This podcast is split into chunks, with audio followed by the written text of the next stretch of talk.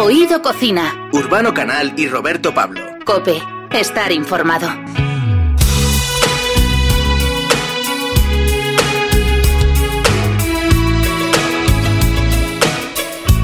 En este nuevo programa de Oído Cocina hemos pensado que era un buen momento para hablar de un producto al que solemos apartar para cuando el sol calienta y sin embargo vamos a demostrar que es un placer para nuestro paladar en cualquier época del año. Es verdad que siempre que pensamos en otoño invierno en cuestiones gastronómicas nos viene a la cabeza guisos y platos de los que calientan en alma.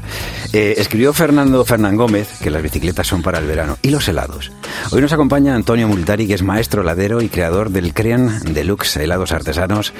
Antonio Multari, bienvenido a Vida Cocina. Hola, buenos días, ¿qué tal? ¿Qué tal? Estamos ¿Cómo aquí de maravilla. Bueno, ¿tú cómo recomiendas comer helados eh, también en épocas de frío? A ver. Bueno, a ver, eh, si pensamos que en cualquier época del año nos tomamos un cubata con hielo o una cerveza bien fría, ¿por qué no tomarnos un helado en invierno? Un argumento Directo, incontestable. Vamos, sí, sí, señor.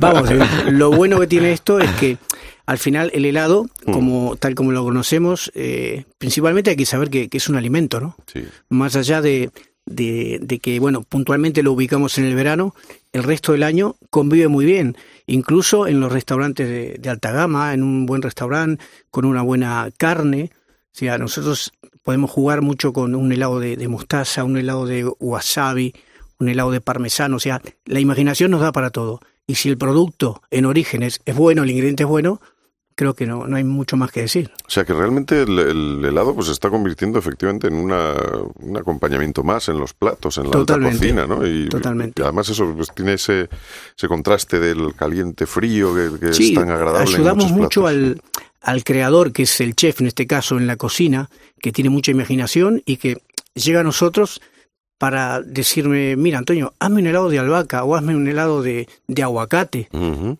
O sea, volvemos a, a partir de, de un ingrediente genuino, de una materia prima eh, muy auténtica y acompaña muy bien todos sus platos. Ujú. Qué bueno. Eh, dices, eh, por ejemplo, eso, que llega alguien y te dice, hazme un helado de... Normalmente, eh, de los creo que más de 100 helados que, o Sí. sabores que, que has llegado a crear, ¿salen de tu propia inspiración o tienes muchas peticiones que te dicen, mira, me gustaría tal por el olor, por el sabor? Bueno, es, es una cosa que, digamos, en conjunto, ¿no? Porque eh, a medida que la gente pide, algún chef tiene alguna idea, también nosotros trabajamos y nos traen otras ideas, ¿no?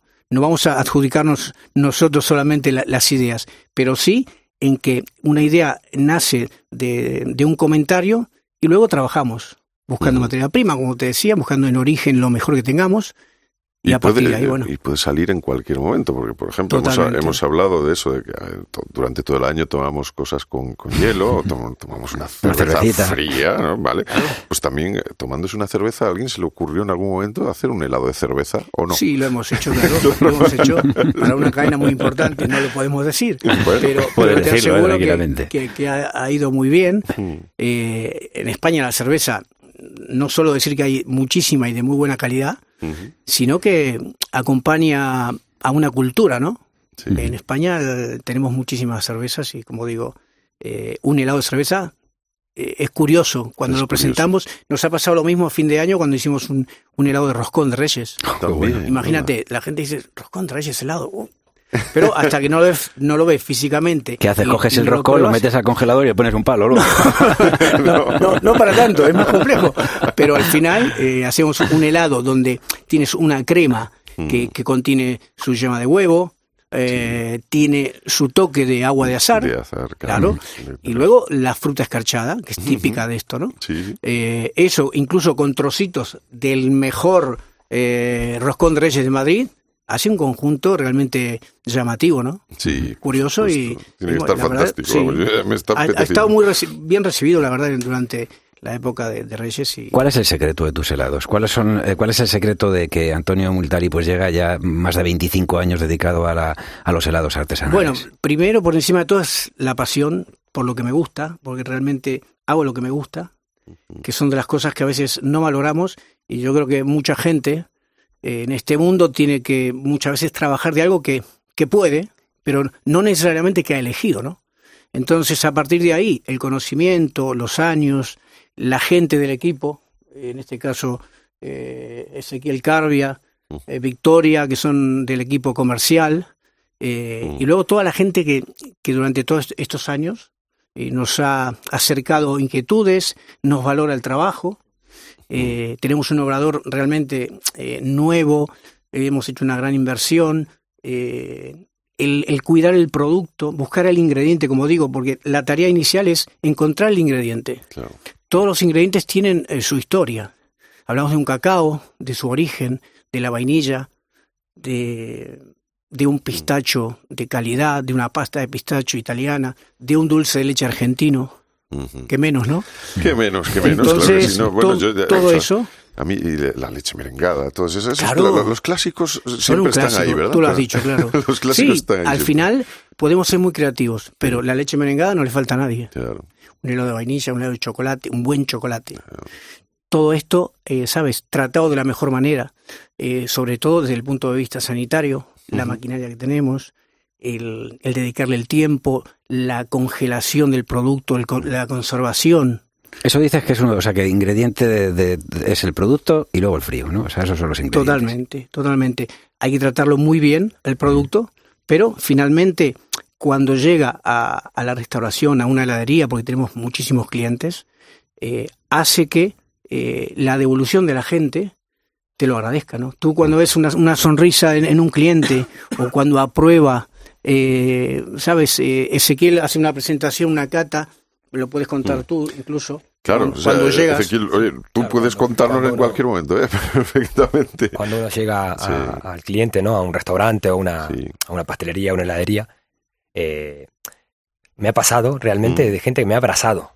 Me han abrazado y se han emocionado Y se ha emocionado Sí. por el sabor del, de por el producto, sí, sí, sí. Y Eso. eso a uno le llega... A ver si es que tenían frío, si estabas en la heladería, han dicho.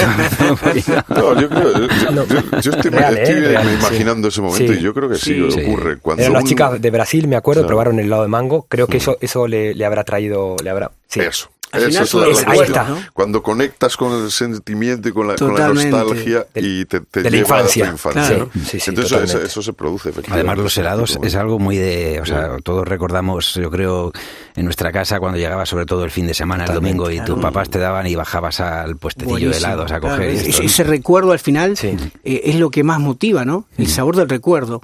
Eh, no sé, el verano en la casa del pueblo, los abuelos, los amigos, todo esto, los caramelos de, de Violeta de la calle Sevilla, Claro, no sé, claro, este tipo de cosas que son lo que motivan al final, que tienen un valor extra, ese plus de lo que es un helado. Luego, obviamente, todo lo que tiene que ver con una buena textura, un buen color natural, Total. que no hay colorantes, que, que no hay Sí.